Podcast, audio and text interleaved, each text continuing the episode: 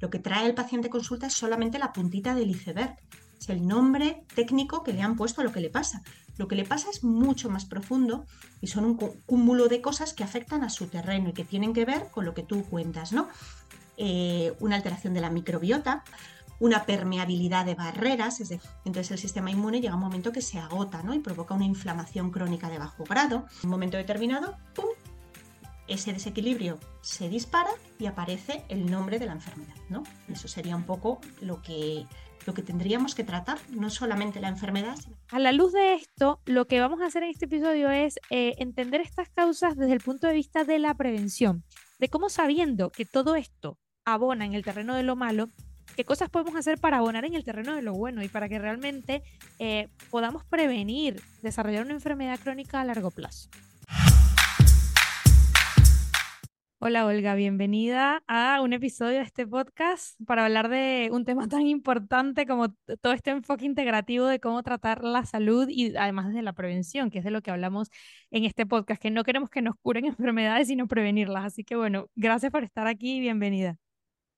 Muchísimas gracias, gracias por invitarme y bueno, gracias a la audiencia que nos esté escuchando. Yo estaré encantada de, de, contaros cómo trabajo y bueno, pues cómo os puedo ayudar desde mi visión de la medicina integrativa.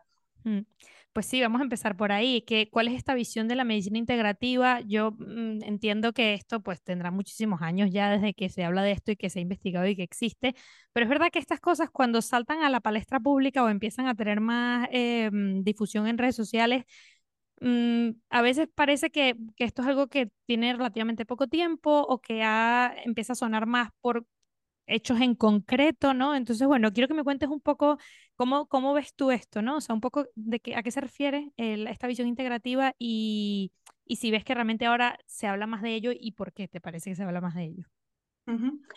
Bueno, eh, la medicina integrativa en realidad lo que es es, tiene como dos, dos maneras de explicarlo. Yo la explico de dos maneras, ¿no? Por un lado es integrar todas aquellas herramientas complementarias, otras medicinas, eh, eh, bueno, provenientes de, bueno, pues nuestra sabiduría ancestral a la hora de curarnos, de las plantas y también de otras culturas, eh, integrar este tipo de medicinas que se han llamado siempre alternativas, pero que están mal llamado alternativa porque son medicinas complementarias, no son alternativas a nada, ¿no?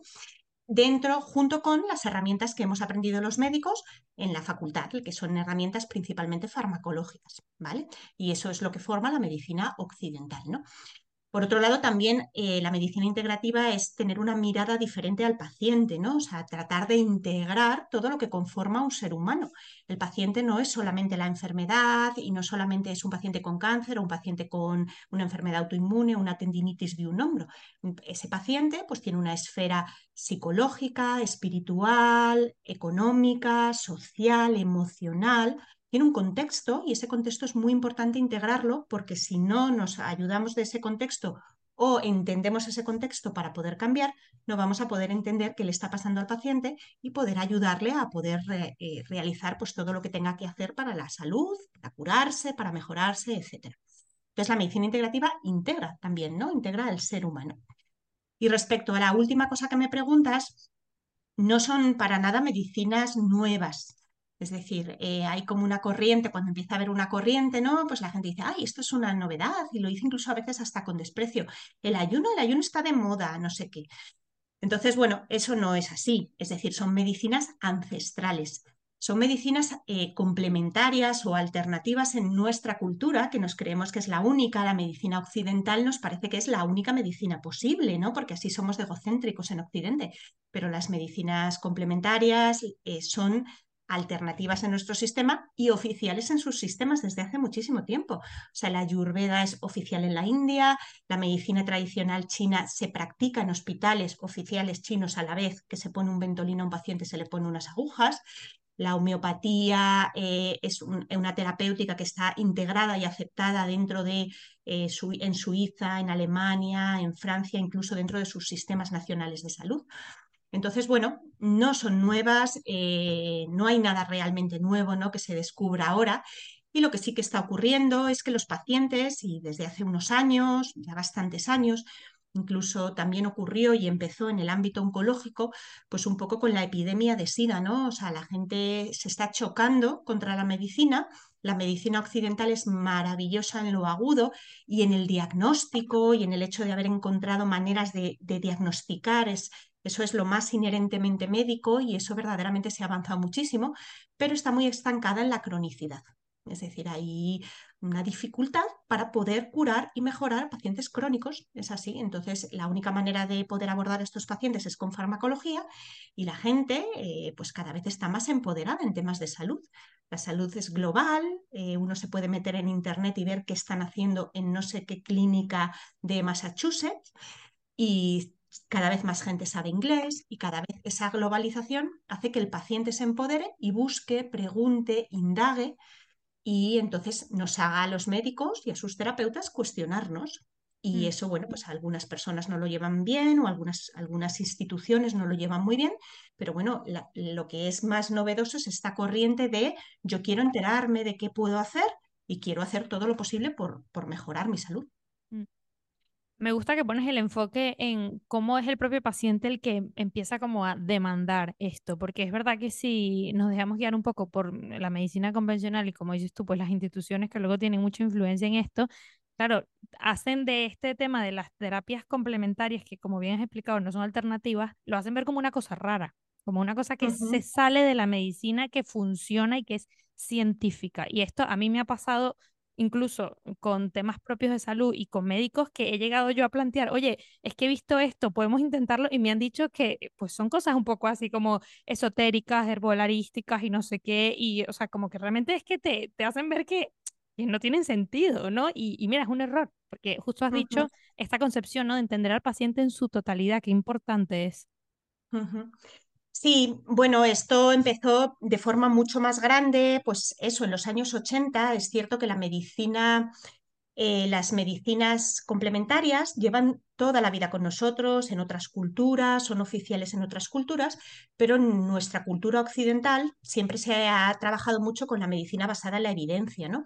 Con el hecho de hacer ensayos clínicos, eh, bueno, pues los eh, laboratorios que quieren promocionar una molécula, pues hacen unos ensayos clínicos, esos ensayos clínicos son primero en sitios, en, laboratorio, en células, en ratones, luego ya se implementan en gente sana y luego ya en gente enferma, ¿no? Y esa es la medicina basada en la evidencia que, bueno, que ha creado nuestra medicina occidental, ¿no? Y que es muy útil. Las medicinas complementarias eh, llevan desde los años 80 tratando de adaptarse a ese sistema de la medicina basada en la evidencia. Ya desde que pues, el SIDA era una enfermedad incurable, la gente empezó a viajar a México para ponerse inyecciones de vitamina C, de ácido lipoico, etcétera. Empezó a cuestionar el status quo y fueron en Estados Unidos, que es un sistema eh, donde el paciente es cliente, ¿vale? Pues en ese, en ese contexto, el paciente cliente empieza a exigir a sus seguros y a sus médicos y las aso asociaciones de pacientes que son muy poderosas, quiero que se investigue sobre esto. Entonces se creó en los años 80 el Instituto Nacional Americano para el estudio de las medicinas complementarias y se empezaron a poner pues mm, dos millones de dólares y han acabado ahora mismo tiene una financiación de 80 millones de dólares. O sea, quiere decir que hay mucho interés en eso, en proveer y aportar toda la evidencia científica para tratar de darle evidencia científica. Entonces va un poquito por detrás el, tener evidencia, pero el que algo no tenga evidencia no significa que no funcione porque todo en medicina está constantemente cambiando. Es decir, lo que yo estudié hace 20 años en la universidad, muchísimas de esas teorías que eran totalmente impepinables, ¿no? Pues han cambiado, ¿no? La... No existía ni siquiera el virus de la hepatitis C. Había un virus que era no A, no B, y luego se descubrió que era un virus. La úlcera gástrica era una enfermedad psicosomática, no sé qué, y resulta que no, que es que se produce por una bacteria. Entonces, bueno, eh, hay que tener mucha humildad porque en ciencia constantemente las cosas cambian y el paciente, los pacientes siempre van, siempre, siempre, siempre por delante de los estudios científicos. Es así, para que un estudio se haga, tiene que venir un paciente y contarle a su médico, esto me ha funcionado.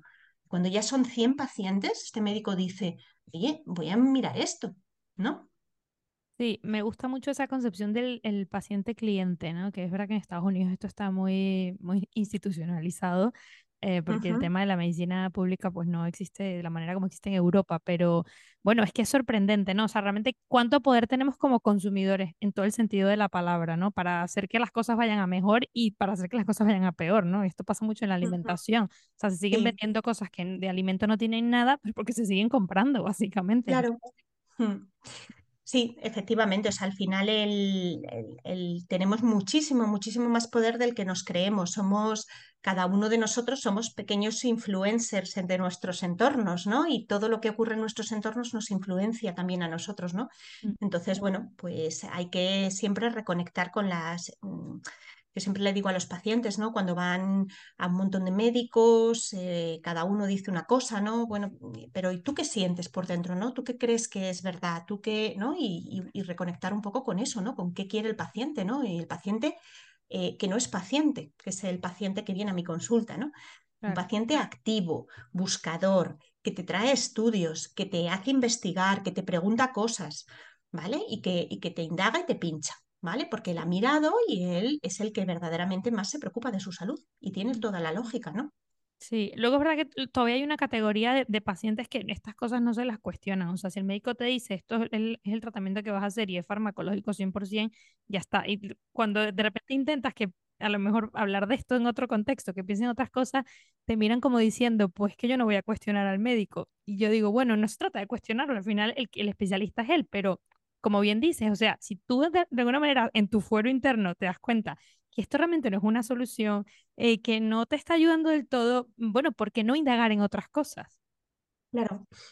Sí, y bueno, eh, no es cuestionarle pues, pues, por cuestionarle, es que tú puedes eh, decir, mm, ser, como siempre digo yo, dudacionista, ¿no? Yo me defino como dudacionista, de todo, dudo de todo. No es que yo no lo cuestione, pero es que a mí tú me cuentas algo y yo pienso, mm, bueno, y si esa persona tiene una bata o es experto o es el máximo experto, pero vamos, el máximo experto en el taller de mi coche, el máximo experto en la construcción de no sé qué, está bien que yo dude de eso, ¿no? O sea, yo puedo dudar, tengo derecho a eso y tengo derecho también a tratar de indagar si esa duda tiene algo de razonable.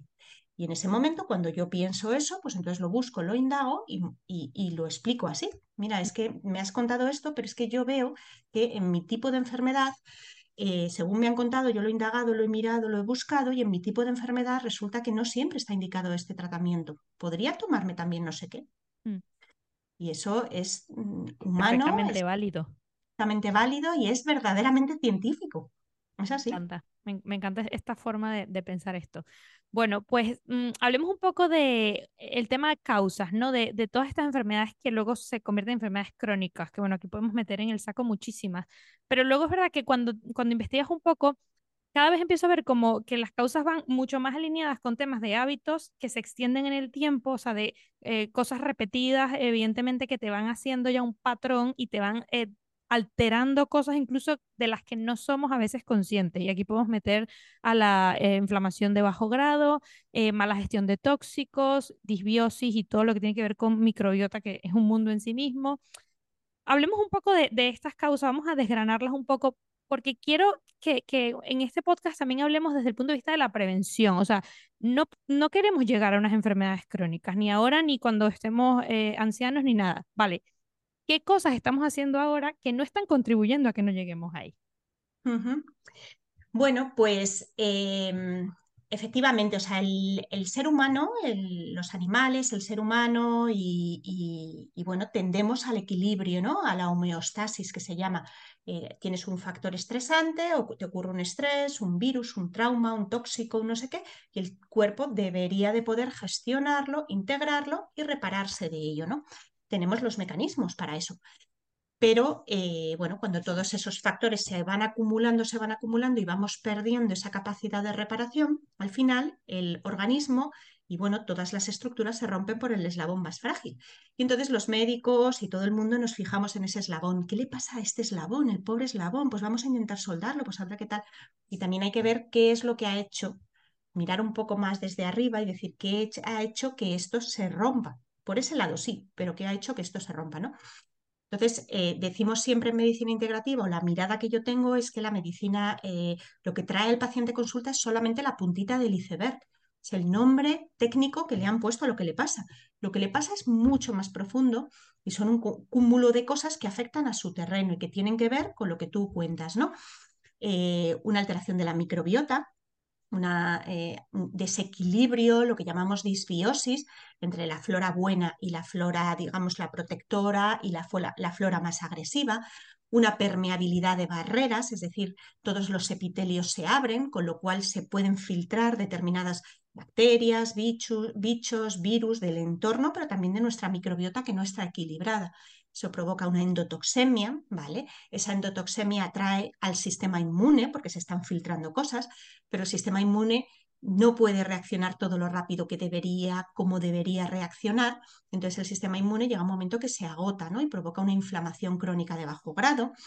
Y bueno, se van produciendo, a todo esto se le suma la dificultad del páncreas para generar determinadas hormonas, una muy mala gestión del azúcar, un exceso oxidativo, la sociedad en la que vivimos y unos malos hábitos que condicionan un estrés oxidativo y un aumento de oxidación interna y una muy mala gestión de eso, Además, esas barreras también están expuestas a un montón de tóxicos ambientales, tóxicos que uno de ellos, pues igual no sería capaz de provocar una enfermedad, pero muchos, muchos, muchos juntos y entrando a través de una barrera que no está bien sellada, bien cerrada, pues puede provocar que acabemos desequilibrándonos, ¿no? Entre ellos hormonas, hormonas tóxicas ambientales, senoestrógenos, ¿no?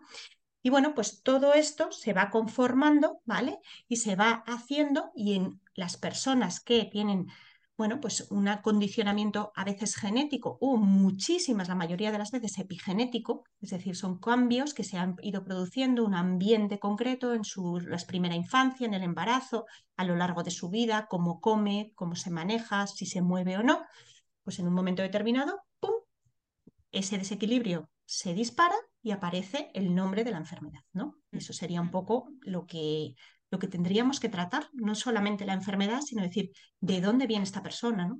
¿Cuándo empezó esto y qué ha ido sumando a todo esto, ¿no? Mm, claro.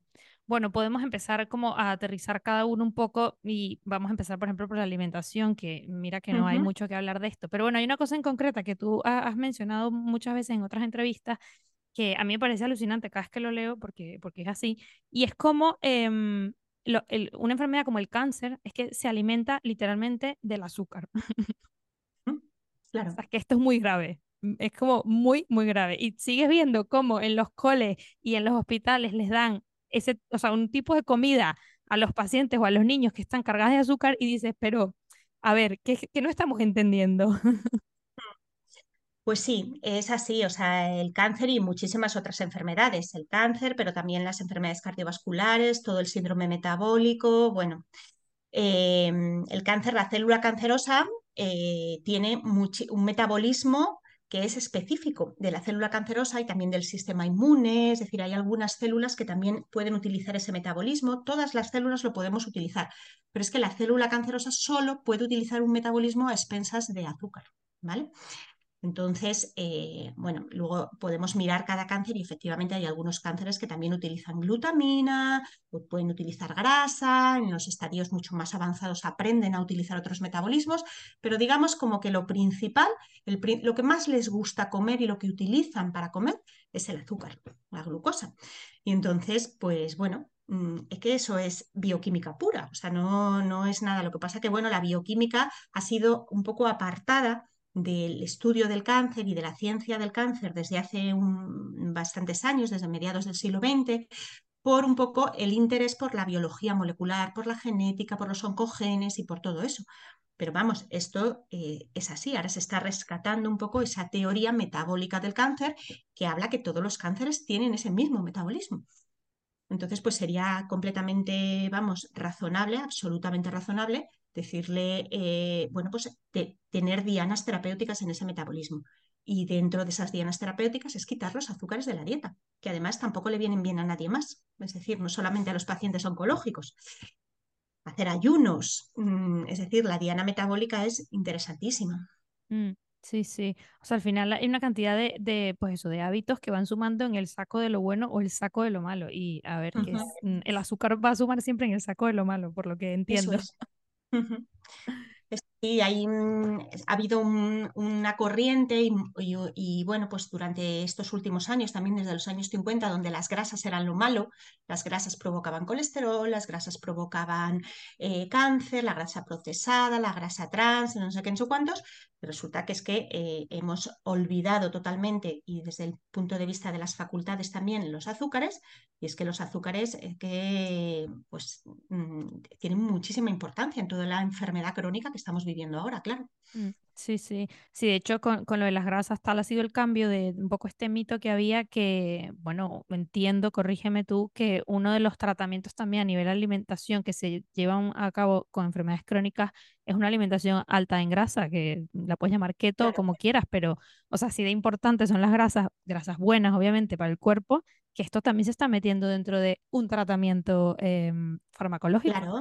Sí, sí, claro, sí, eso para todas las enfermedades, todas las dietas cetogénicas, para enfermedades neurodegenerativas, para epilepsia, incluso en niños, que dices tú, ay, pero ¿cómo no va a comer un niño azúcares? Pues no, y además hasta le vienen muy bien para su epilepsia, reduce las crisis y desde luego para el cáncer, claro. Mm, claro. Luego, esto que has dicho del ayuno, ¿no? Lo de este mito que había de comer 8, 10, 9 veces al día y es como, no, no, si el cuerpo mm, tanto como necesita comer, necesita descansar de comer. Totalmente, claro. El ayuno es una estrategia ancestral, toda la vida se ha ayunado, se han ayunado en las culturas, está integrado dentro de las religiones y lo que pasa es que como tenemos comida disponible, pues eh, nos hemos creído que tenemos capacidad de comer todo el tiempo esa comida disponible, ¿no? Y bueno, tener la comida disponible no significa que nos la tengamos que comer hasta que hasta el punto de que es mucho peor estar constantemente picoteando, constantemente haciendo trabajar el sistema digestivo y es necesario para que esas células, digamos, erróneas puedan auto, automatarse en ese proceso que se llama apoptosis, que haya épocas de reparación, claro que sí, de vacío y de, y de no ingesta. En tu experiencia con pacientes, ves en la mayoría de los casos que el, tema alimentación tiene un gran peso en los orígenes o las causas de por qué han llegado a, las enfermedades que, tienen ahora? Sí, mm, desgraciadamente sí, eh, es, así. Eh, estamos en una sociedad donde se come muy mal, donde incluso en los sitios donde deberían proveer salud, como son los hospitales, los pacientes ingresados, los sitios donde se hace mm, hospitalización de día, donde se les ponen sueros, etcétera, no se favorece este tipo de alimentación. Eh, y bueno, las corrientes médicas y nutricionales salidas de la facultad tampoco favorecen esto, con lo cual en general todos comemos muy mal, en general, a no ser que haya gente muy consciente o que haya indagado, o bien por experiencias personales de enfermedad, o bien porque, bueno, pues eh, trabajan en cosas así, ¿no? Y, y eso, como es la mayoría, pues también la mayoría de mis pacientes comen mal y comen en función de las pautas antiguas. Mucho picoteo, constantemente, con mucho miedo a los ayunos, muchos azúcares, mucho pan, mucho procesado. Es así. Mm. Bueno, muy bien. Ahora pasemos a otra de las causas que también está eh, pues muy presente en esto, pero igual dices, bueno, no sé si, si esta es una de las que las personas se, se plantearían y es el tema emocional, ¿no? O sea, todo lo que tiene que ver con con las emociones y bueno, efectivamente, como bien has dicho, el manejo del estrés y esta sociedad oxidativa en la, en la que vivimos. También un poco, ¿cuál es tu experiencia ¿no? con, pacientes en este sentido? Bueno, eh, las emociones es que somos a la vez, todo ocurre a la vez, ¿no? Somos cuerpo, mente y emoción, todo a la vez. Está todo, cosas emocionales nos afectan físicamente, cosas físicas nos afectan emocionales y nos afectan a nivel cognitivo. Y bueno, eh, mi experiencia es que las emociones eh, tienen mucho, mucha relación con la manera de enfermar. También incluso hay un montón de estudios y mucha evidencia de cómo las emociones, y dependiendo de cuál sea esa emoción, si es una emoción eh, miedo, rabia, es decir, de tipo en la amígdala, que sucede en la amígdala del cerebro, si es un pensamiento, si es una situación de injusticia social, cómo activa de una manera u otra el sistema inmune, ¿no? Entonces, eh, todo sucede a la vez y las emociones forman parte de algo que hay que trabajar siempre en consulta. Eh, tanto porque esas emociones han podido acabar provocando un estrés crónico y ese estrés crónico ha sido el caldo de cultivo donde se desarrolla la enfermedad, o bien porque la enfermedad en sí misma provoca muchas emociones. Y entonces no queremos que eso juegue en contra del paciente. ¿no? Y no hay que tapar las emociones, o sea, muchas veces la gente se asusta de, madre mía, pues yo me siento así o me he sentido así o tal. La idea es un poco poder entender, digerir, hacerte amigo de ellas y tener un espacio terapéutico donde poder hablar de ellas también, ¿no? Sí, aquí claro, podríamos pensar, bueno, entonces que todos tenemos que ir a, un psicólogo. A ver, mm, yo me imagino que tu respuesta va a ser como, mira, no, o sea, todo depende de qué, de qué pase, pero es verdad que luego hay como hábitos incluso sociales que te permiten también llevar las emociones pues con cierto equilibrio. O sea, una persona que evidentemente está encerrada, que a lo mejor no habla con nadie, que no tiene amistades, que no socializa, pues no se sentirá igual anímicamente con enfermedad o sin enfermedad que una que lleva una vida pues más social en ese sentido, que, que es Mm. súper necesaria para todos como seres humanos, ¿no? O sea, creo que también va un poco por ahí. Sí, sí, no, no es que todo el mundo necesite un psicólogo, ni mucho menos. eh, necesitará un psicólogo la persona que no es capaz de aceptar y que quiere tapar y que quiere cerrar sus emociones y no quiere aceptarlas y no es capaz de poder verbalizar, integrar y hablar en su entorno o no tiene un entorno que quizá permita eso, ¿no? Es decir, no solamente es que la persona no pueda, es que a lo mejor pues el entorno no lo permite, tanto porque hay una situación de soledad física o emocional pero está claro que hay muchas, muchas maneras de poder canalizar esas emociones, con haciendo vida social, también en algunos casos justo lo contrario, manteniendo ratos de soledad, de calma, de aceptación, de apagar el ruido, el ruido de la sociedad y el lío y el hacer miles de cosas. El deporte calma, calma las emociones, el contacto con la naturaleza, el hacer actividades placenteras, de placer, de ocio, de autocuidado para ti, no útiles para tu familia, no sé qué. Es decir, que mmm, hay muchas, muchas cosas que se pueden hacer para poder gestionar, para la gestión emocional, ¿no? Y que los podemos hacer todos sin necesidad de ir a terapia, ¿no? Mm, Claro, efectivamente. De hecho, ahora que mencionabas esto un poco de, mm, bueno, que tiene que ver incluso con, con eso, con socializar, eh, con llevar también un estilo de vida, pues de eso, de moverse, ¿no? De hacer ejercicio, por eso, mo- moverse, para llamarle un poco así. También, pues, el tema de, de los hábitos de sueño. Cada vez se habla más de lo mal que dormimos y esto también tiene tanto que ver con las pantallas, la luz azul, o sea, como esta vida frenética de Mm, digital, ¿no? tal, sí. Eso es importantísimo. El biorritmo es fundamental, muchísimo más y tiene mucho más que ver a nivel de organismo que solamente el sueño. Es decir, la gente asocia, bueno, duermo mal, duermo bien, yo duermo bien, pues total, da igual, ¿no? Pues no, no da igual. Eh, nosotros estamos biológicamente preparados para vivir en las horas de luz, de luz solar. Deberíamos despertarnos en esas horas, comer en esas horas y a partir que el sol empieza a caer y que empieza a anochecer, se secreta el pulso de melatonina y entonces esa melatonina le dice al cuerpo, te tienes que dormir.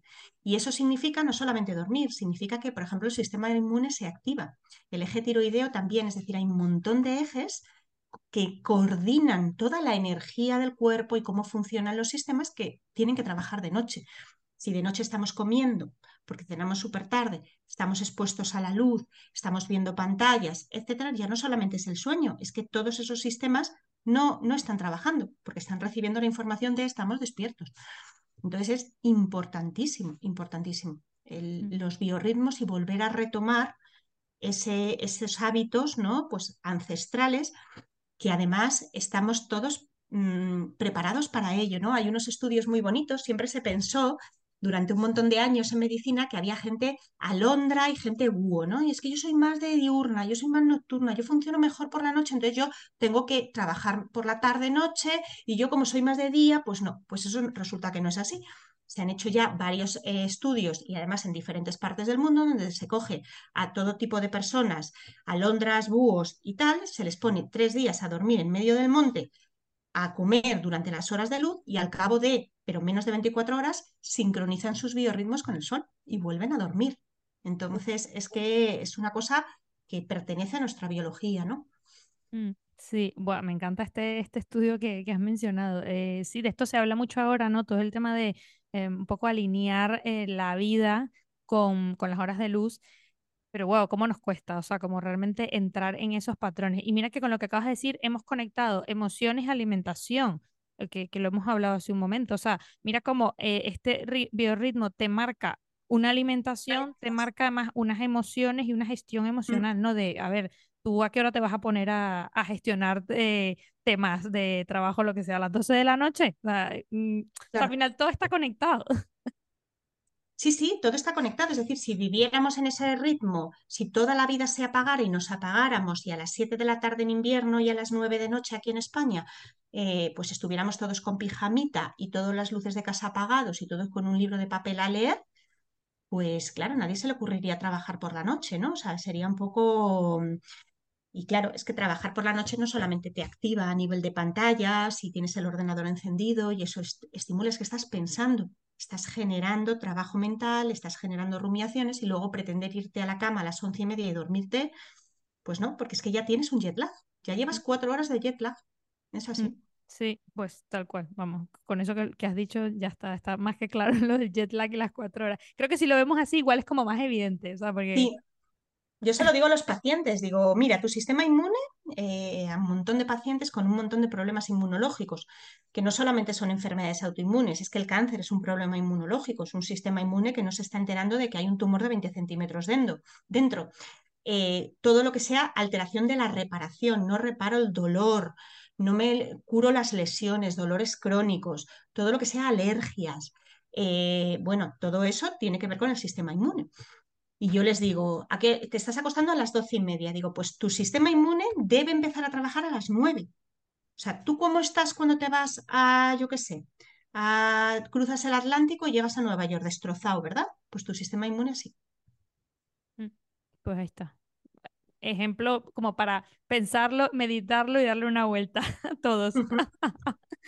Bueno, muy bien. Vamos a hablar ahora de otras de las causas eh, a continuación, que bueno, son un poco las que tienen que ver con, con la, la, parte de la gestión de tóxicos y de radicales libres. Esto también es un súper tema y hace rato has apuntado algo interesante que es lo del el efecto acumulativo, ¿no? Entonces, bueno, ya vamos a hablar ahora de, de este tema también. Toda la información relevante que estás escuchando en este episodio se te va a olvidar si no te la apuntas. Por eso te doy el trabajo hecho y te envío con cada uno de los episodios un newsletter con el resumen de las cosas más importantes para que tú empieces a ponerlo en práctica. Solamente tienes que buscar el enlace en las notas de este episodio para que te puedas suscribir y ya listo, lo tendrás todos los lunes, después de cada episodio.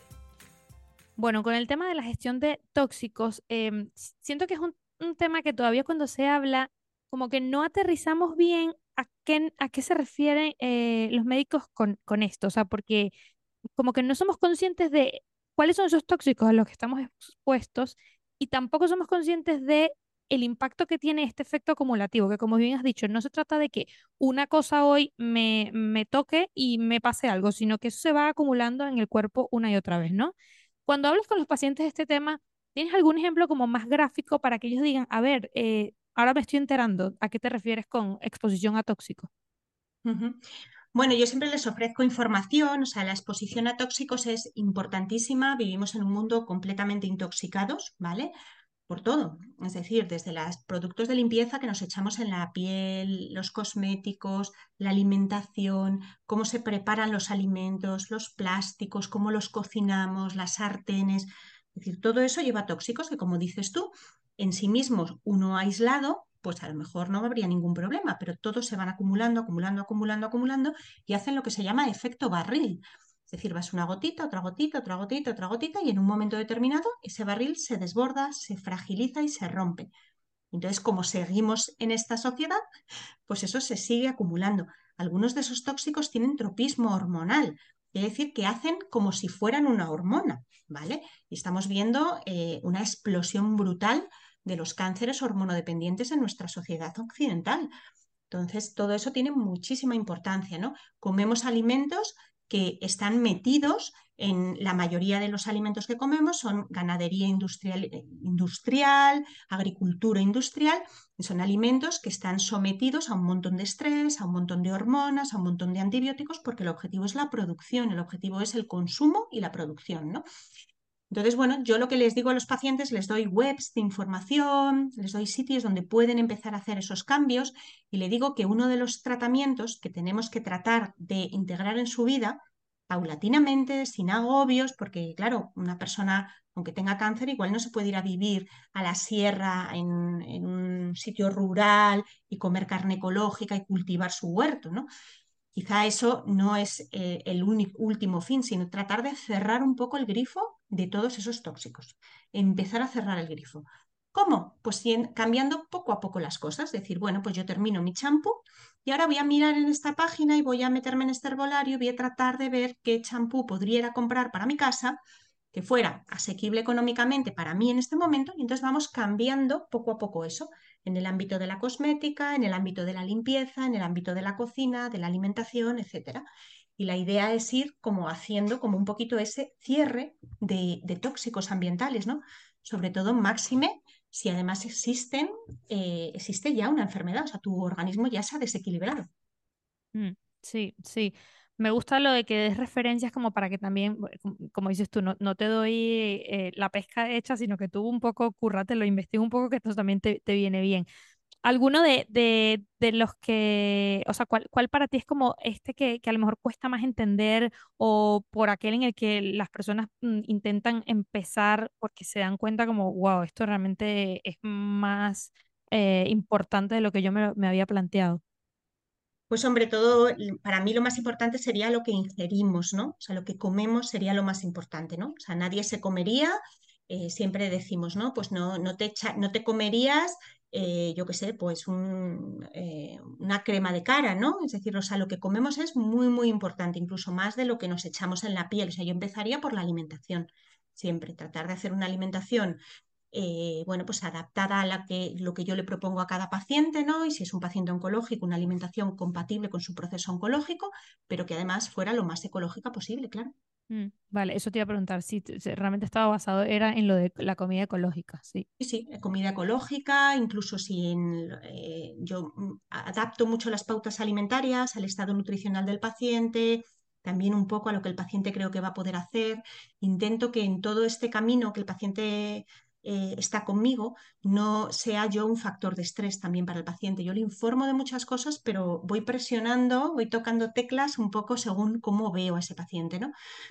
Y bueno, pues en, esa pauta nutricional, desde luego, comida ecológica y eh, alimentación de pasto, es decir, alimentos y, que estén alimentados de agricultura de pasto, de agricultura regenerativa, me parece importantísimo. Mm. Si se puede ir haciendo ese cambio. Sí, sí. Justo has tocado algo que mm, era un poco lo que te iba a preguntar a continuación después de haber revisado todas estas causas, porque hasta este punto del podcast ya muchos estarán pensando, madre mía, yo mejor me voy de aquí porque esto es tan agobiante, tan estresante, que, mm, y muchas veces me lo han dicho a mí, como yo prefiero no enterarme de estas cosas porque así no me estreso. digo, bueno, vale, cada quien tomará la decisión que quiera. No se trata de agobiarse, como dices tú, sino ir cerrando poco a poco el chorro de este tipo de cosas que no nos van bien. O sea, me gusta mucho este concepto de puedes ir cerrando el chorro, no pasa nada, pero empieza. Hmm. Claro, yo les mando muchísimas cosas, ¿no? Hago una cantidad de pautas y los pacientes se abruman, ¿no? Bueno, madre mía, esto que me has mandado, tal, es que yo esto, todo esto. Y la idea, siempre les digo, la idea no es que mañana lo hagas todo. La idea es que tú inicias un viaje, un viaje hacia tu salud, hacia otra mirada, otra medicina, otra manera de entender el paciente, que es la medicina integrativa, y que cuando llegues al final de ese viaje, a lo mejor no, llega, no llegamos nunca, porque el viaje siempre vamos caminando. Yo incluso si seguimos, ¿no? Yo la primera, no solamente incluso, la primera sigo aprendiendo, perfeccionando cosas, haciéndolo peor y mejor en épocas de mi vida, ¿no? La idea es que cuando tú vayas avanzando, pase un año y medio, te des la vuelta y mires para atrás y veas a, te veas a ti mismo como estás ahora y digas, wow, lo que he mejorado. Esa es la idea. O sea, el objetivo siempre es una maratón. Esto no es, no vamos a correr los 100 metros juntos. Los 100 metros los corres con tu oncólogo, que, que lo hace fenomenal y que te va a ayudar un montón. Pero lo mío es una maratón. Entonces, en una maratón, pues no te puedes quemar en el primer kilómetro. La mm. idea es que llegues al 20 y digas, creo que podría correr un poco más. Llegues al 30, estoy muy agotado, pero voy a hacer uno. Y así. Sí, y luego me imagino que también la experiencia que tienes es que una vez que empiezan la maratón y miran hacia atrás, dicen, es que estoy tan, tan bien o mucho mejor de lo que estaba antes, es que no me planteo volver a lo que estaba antes. Claro, claro. Empiezan diciendo, pero ¿y cuándo voy a poder empezar a comer esto? ¿Cuándo voy a poder empezar a comer lo otro? Y cuando pasan seis meses, miran para atrás y dicen, madre mía, o sea, ¿cómo estaba yo? En todos los aspectos, ¿no? Porque cuando empiezas a recuperar salud ya no es la enfermedad, vienen por un motivo concreto y de repente empiezan cuando hacen todo y los, se están cuidando muchísimo y se están ocupando de sí mismos, ¿no? eh, pues y duermo mejor y estoy menos cansado y tengo menos dolores y es el primer año que no me cojo siete infecciones en un invierno. Claro. Y esa es, eh, verdaderamente es experiencial, ¿no? O sea, es decir, nadie le puede decir a nadie. Por eso es muy importante que el paciente quiera hacer este tratamiento. Estos tratamientos integrativos, que suponen una mirada totalmente integral, implican que el paciente se comprometa con su salud, que se Mm. priorice a él lo primero y que se comprometa con su salud. Y entonces, pues tiene que ser el paciente el que quiera hacerlo. Es decir, es, desgraciadamente, pues mm, nadie puede obligar a nadie a ir a la piscina a nadar tres veces a la semana o a hacer deporte o a comer tal o cual cosa o no comer tal o cual cosa. Entonces, tiene que ser un compromiso del propio paciente. Mm, Sí, sí. Y esto lo vemos mucho pues con las dietas que se ponen de moda o influencers que empiezan, no sé, al- a, lo mejor a, sí, a promocionar algo en concreto que lo, mucha gente lo empieza a hacer por una motivación externa. Una vez que eso pasa, pues ya, como dices tú, sabes que si no tienes una motivación interna tuya, que además es una motivación que sea estable en el tiempo, que te permita ver eso como un maratón, como un camino de vida y no como eh, pues simplemente algo puntual para que llegue el verano y quiero tener cuerpo bikini, pues claro, ya la cosa cambia. Es que lo vas Claro, viendo como, como algo que va sumando todos los días un poquito. Claro, es comprar eh, billetitos para tu salud, igual que lo contrario es no comprarlos, ¿no? o comprar billetes, billetes para la, la enfermedad, ¿no? Entonces ir comprando boletos, comprando boletos. Y luego además es una cosa, como decías tú antes, ¿no? Mucha gente, uy, no me lo cuentes, yo, yo no te escucho, ¿no? Ahí yo tengo gente en mi entorno. No, no, yo nunca te escucho cuando hablas porque es que, uf, me agobio muchísimo. No, no, no, es que no quiero saber esto, ¿no? Mm, Pues bueno, es una opción de vida, ¿no? Pero verdaderamente el conocimiento lo que da es muchísimo poder.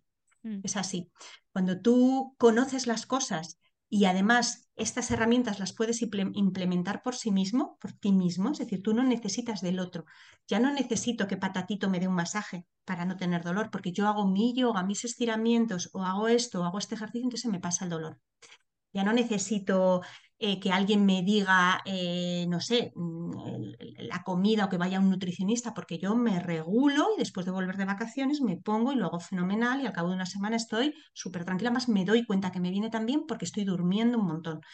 Entonces, cuando tú vas implementando cosas de que solo dependen de ti, ¿no? Que, eh, y empiezas a dejar la salud y todo esto en, la, en tus manos, ¿no? Eso da una sensación de poder y de, y de confianza en uno mismo enorme, ¿no? O sea, esa es la otra contrapartida, el que se atreve a escuchar lo que yo digo o lo que decimos los médicos de medicina integrativa y estas corrientes de salud, se atreve, a pesar de que da miedo, acaba encontrando herramientas y cosas que mete en su mochilita y que no se le olvidan nunca.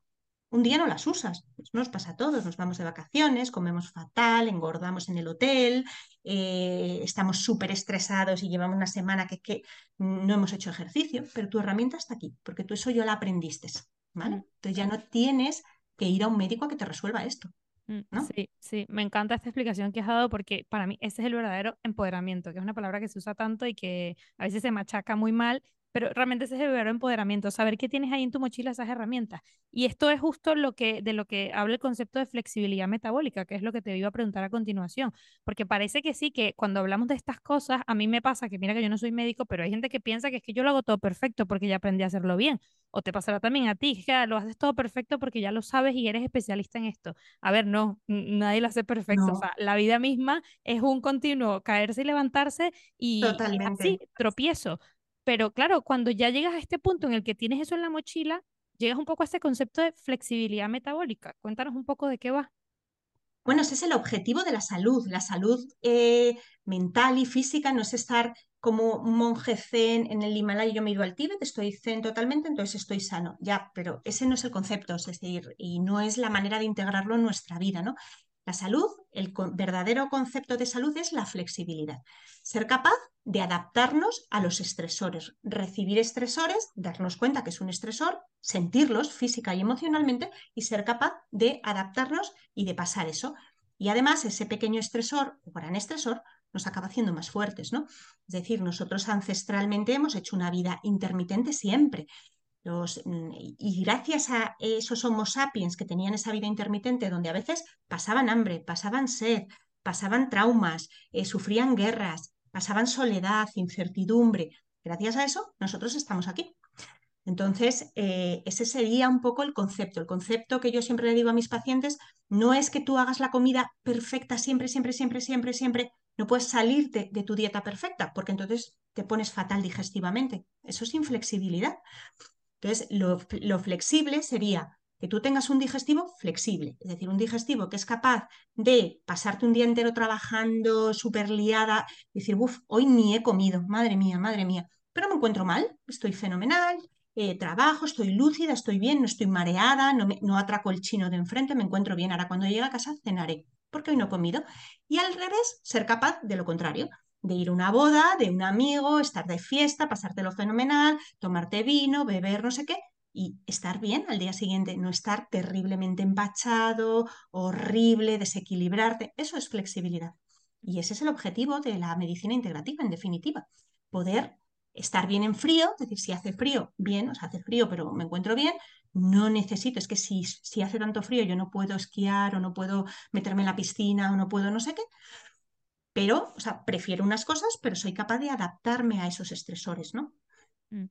Sí, básicamente es esa adaptación pues a, a las fluctuaciones, ¿no? De, de, la vida, porque efectivamente esa idea perfecta, ideal, que muchas veces se ve así, por eso la gente piensa, uy, yo aquí es imposible que llegue a eso, es imposible que cambie tal cosa, no sé, cosas como, es imposible que deje de comer pan, es imposible que me acueste antes de las 11 de la noche, o sea, como que sí. dices, a ver, bueno, mmm, lo verás imposible ahora, pero bueno, eh, poco a poco mmm, se va logrando. Claro. Sí, sí, es, no, es imposible darme una ducha de agua fría. ¡Uh, imposible! Bueno, eh, imposible es, quiero decir, imposible es mmm, eh, volar. O sea, no somos seres humanos, no podemos volar. Respirar debajo del agua sin, sin un aparato. Mm. Pero bueno, eh, nada es imposible verdaderamente y, y, los pacientes hacen un montón de cambios y cuando miran para atrás, ¿no? Dicen, jolín, madre mía, o sea, me parecía increíble esto y yo eso lo recuerdo también. ¿Te acuerdas cuando hace un año hablábamos de, puf, nada, yo esto no lo voy a poder hacer? Pues fíjate. Qué gozada, ese momento debe ser un gozo total. bueno, dentro de, de, este abordaje de, de, tus pacientes también utilizas eh, otras estrategias, ¿no? Que se llaman las estrategias horméticas o estas terapias complementarias. Bueno, sé que hay un montonazo, pero si nos puedes contar algunas que a lo mejor son como muy eh, impactante, ¿no? El, el, efecto que tiene e incluso seguro que muchas, cuando se las cuentas a los pacientes, dices, ¿qué me estás hablando? O sea, ¿qué rayos es esto? Nunca en mi vida había escuchado eso. ¿Eso cómo puede funcionar? No sé, cuéntanos algunas que sean como muy, muy evidentes. Bueno, las estrategias horméticas es una herramienta de la medicina evolutiva, ¿no? Que estudia pues cómo, cómo evolucionan las enfermedades y cómo ha evolucionado el ser humano, ¿no? Y entonces pues se da cuenta de que verdaderamente, mmm, bueno, pues la sociedad moderna de confort a la que estamos expuestos nos enferma, es así, nos hace muy frágiles, eh, que es justo lo contrario de flexibles, nos hace muy frágiles, fragiliza el no estar expuestos al frío, al calor, a los ayunos, al hambre, etc. Entonces la idea es hacer pequeños estímulos estresores de ese tipo de, estrategias para ayudar a, a, conseguir flexibilidad, flexibilidad metabólica, cardiovascular, digestiva, etc. Las estrategias pues, son el frío intermitente, ¿vale? Meterse en frío, ir eh, desde duchas de agua fría hasta ser capaz de poder aguantar 10 minutos en una piscina helada, el calor intermitente, hacer saunas, que además es un, algo, un estímulo buenísimo también para todo el sistema de la sed, renal, el cardiovascular. Eh, eh, la hipoxia intermitente, ¿vale? Respirar y, inhalar y generar una alcalosis, ¿vale? Respirando, la hipercapnia, que es respirar en una bolsa, la sed intermitente y los ayunos, es decir, son como estrategias, son mmm, estresores horméticos que llamamos, ¿no? Es un pequeño estresor controlado que hace que te adaptes y que obligas a tu organismo a adaptarte a eso. ¿Cuál es el útil para ti? Todos son útiles para cualquier persona, ¿no? O sea, probar todos los estresores estaría fenomenal, pero verdaderamente el estresor más útil para cada uno es el que más nos cuesta. Siempre le digo a la gente, te vendría fenomenal hacer Bikram yoga o meterte en una... ¡Uh! Yo con la tensión por los suelos que tengo, imposible. Pues ese es el que te viene bien. Ese es justo el que ayudaría a que tu sistema cardiovascular y tu sistema renina-angiotensina-aldosterona aprendiera a recuperarse cuando baja, cuando sube mucho la temperatura. Es así. O sea que básicamente empiezas con el que peor se le da. Bueno, eh, esto siempre es un... Eh, las cosas, yo le informo de todo, le cuento de todo, ¿no? Y bueno, hacemos ahí un acuerdo. A veces empezamos con el que más le cuesta muy, muy, muy poquito tiempo. Si te cuesta muchísimo el frío, a lo mejor solamente girar un poquito el grifo 10 segundos es más que suficiente al principio para ti. Date cuenta que mm, cuanto menos adaptado estás, más importante es el estrés, ¿no? O sea, para una persona que corre maratones, eh, provocar que haga ejercicio o darle un ejercicio que sea eh, dramático para su cuerpo y que genere adaptaciones es mucho más difícil que para una persona que no se mueve en nada. Para una persona que no se mueve nada, dar una vuelta a la manzana del lado de su casa es maravilloso. Mm, claro, claro. Esto como para decir que empezando por cosas muy pequeñitas, o sea, tiene un gran impacto. Claro, siempre decimos en PNI, en psiconeuroinmunología, que es el mínimo cambio posible, es el más efectivo. El mínimo posible. Empezamos siempre con muy poquito, el mínimo incómodo, es decir, es como el poder de la incomodidad. Voy a estar incómodo en este mínimo microtiempo. Y de ahí se van generando adaptaciones. Mm. Me gusta esto, me lleva un poco a esta idea de, bueno, cuando, cuando se habla mucho de, empezar a moverse, ¿no? De hacer ejercicio, y ya también hay personas que te dicen, bueno, es que yo no tengo dos horas para ir al gimnasio. Entonces, mm, a alguien le puedes decir, bueno, pues tienes cinco minutos, pues igual te das una vuelta por la manzana. Ya, pero es que cinco minutos, total, no hay mucha diferencia, cinco minutos no es nada. Entonces, como no tengo una hora, pues los cinco minutos ni siquiera me los planteo. Y basado en lo que acabas de decir, eh, pues todo lo contrario. Todo lo contrario. imagínate que tú dices, bueno, y además hay estudios también de eso, de los sitting breaks, ¿no? De eh, levantar a todos los oficinistas y hacer sentadillas. Si tú haces dos sentadillas al día por siete días a la semana, son 14. Por cuatro semanas al mes, por 52 semanas tiene el año, ¿verdad? Por 12 meses que tiene un año, ¿cuántas sentadillas has hecho? Sí. ¿No merecerá mejor la pena dentro de un año darte cuenta de haber hecho, hecho 500 sentadillas el año pasado que es que como no tenía ni cinco minutos, pues no hice nada. Ya, justo, tal cual. Es verdad, una vez eh, leí sobre esto y me acuerdo que a partir de ahí, ya los días que no podía hacer ejercicio, estaba tan tranquila porque cada break que hacía era para levantarme a hacer una sentadilla y estaba luego tan Claro, una sentadilla, un, un, empujar la pared, cinco minutos. Hay aplicaciones del móvil que yo le mando a los pacientes que son siete minutos de trabajo intenso. Siete minutos, fíjate tú. ¿Quién no tiene ese? Justo en ese break que te levantas y en vez de ponerte a dar una vuelta, te pones a ver el móvil y ahí te quedas enganchado no siete, sino 77 pues minutos. 77 minutos encima, sí. Es verdad. Bueno, quería hacer un poco una recapitulación como de, bueno, justo habíamos hablado de las causas y un poco asomando de, vale, esto cómo se puede traducir en un hábito bueno para mm, evitar como echar en el saco malo de, de, de estas causas Mm, y, bueno, un poco por hacer, por hacer resumen, ¿no? Justo estamos hablando ahora del ejercicio y la importancia de moverte hasta en los breaks que tengas en el trabajo, que son cinco minutos, o sea, clave, ¿no? Em, ¿Cuál otra apuntarías como, mira, esto vale la pena poner aquí empeño, ¿no? La alimentación, por ejemplo, que lo has dicho mucho. Bueno, yo siempre eh, le digo a los pacientes que como seres vivos que somos, ¿no? Como animales que somos, todo el mundo hace, hace, unas, hace cinco cosas. Come, bebe, descansa, duerme y se mueve, ¿no? Pues estas cinco patitas son fundamentales. el ejercicio y se resumen en tres. Moverse, es decir, ejercicio, moverse, tener una vida activa e introducir el ejercicio en tu vida. La comida, que es súper importante, y el biorritmo. Esas tres, diría. Mm, fenomenal. Bueno, súper buen resumen. Me encanta. Para recordarlo eh, así en modo post-it, que te lo puedo colocas en un papelito y lo pones ahí frente a la pared. Bueno, te voy a hacer la última pregunta, Olga, con la que cierro cada episodio y bueno, tiene que ver con eh, el, todo mal para ti como peor, ¿no? De, todo esto que hemos estado hablando de, bueno, el concepto de, medicina que no tenga en cuenta parte integrativa, los mitos que hay alrededor de, de este autocuidado o de la forma como prevenir enfermedades o tratar enfermedades. Bueno, se dice muchísimas cosas, a lo mejor hay alguna de todas estas que a ti en particular te genera como mm, más desesperación, que se siga diciendo esto, lo sigas leyendo. Mm. Pues fíjate, creo que una de las cosas que más, más me irrita es la creencia totalmente, la creencia que se dice constantemente de comer de todo un poco. Oh. ¿Se puede comer? No, hombre, si en realidad eh, se puede comer de todo un poquito, ¿no? Vamos, yo puedo comer de todo un poquito. No, me ha dicho mi oncólogo que coma de todo un poquito, ¿no? Esa creencia. Esa creencia, vamos, habría que dinamitarla. No se puede comer de todo un poco, por supuesto que no. No creo para nada en eso, yo personalmente. Y además, mucho menos una persona enferma. Si yo a mis hijos, a un niño pequeño, a un bebé, no le darías de todo un poco, ¿sabes? No le darías chucherías, no le darías eh, procesados, no le darías determinadas cosas, pues mucho menos a una persona enferma, ¿no? Mm. Ya, me, encanta este, el de, todo un poco, sí, verdaderamente es atroz que se siga diciendo esto, porque de todo un poco entra todo lo malo también que hemos hablado.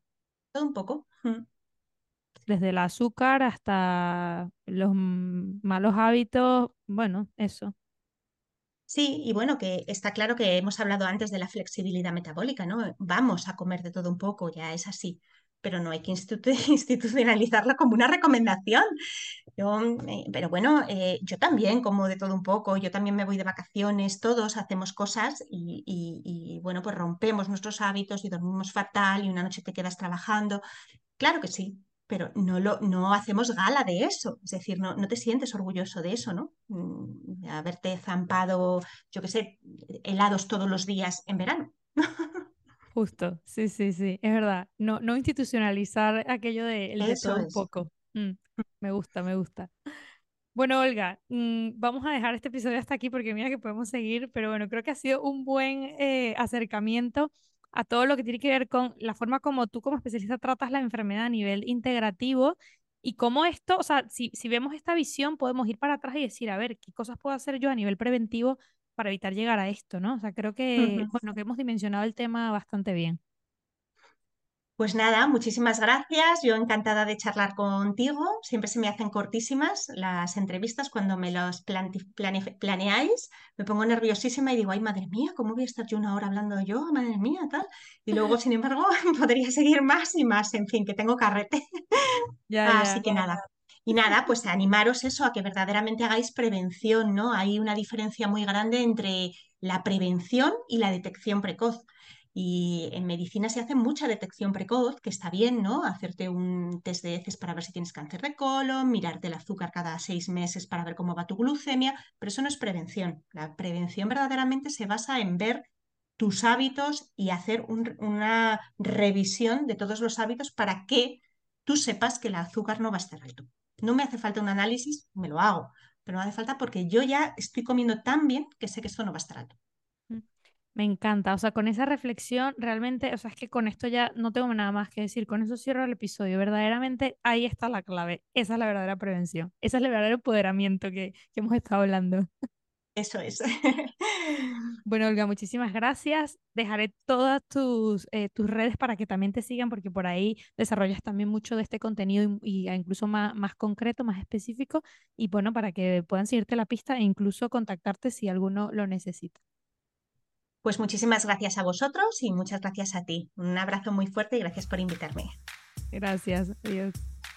Antes de que te vayas, quiero decirte dos cosas. La primera, que todas las notas y menciones de este episodio las tienes en todomalpodcast.com. La segunda, que si aún no estás suscrito al canal de YouTube, pues déjame decirte que todo mal, porque al darle clic al botón de suscribirte y a la campanita recibirás siempre una notificación cuando haya episodio nuevo. Y bueno, ya que estamos aquí, una tercera, que si te ha gustado mucho este episodio o si crees que hay alguna pregunta que me he dejado por fuera, déjala en los comentarios y me aseguraré de que le llegue a nuestro invitado para que te responda. Una vez más, muchas gracias por estar aquí y nos vemos pronto en un próximo episodio.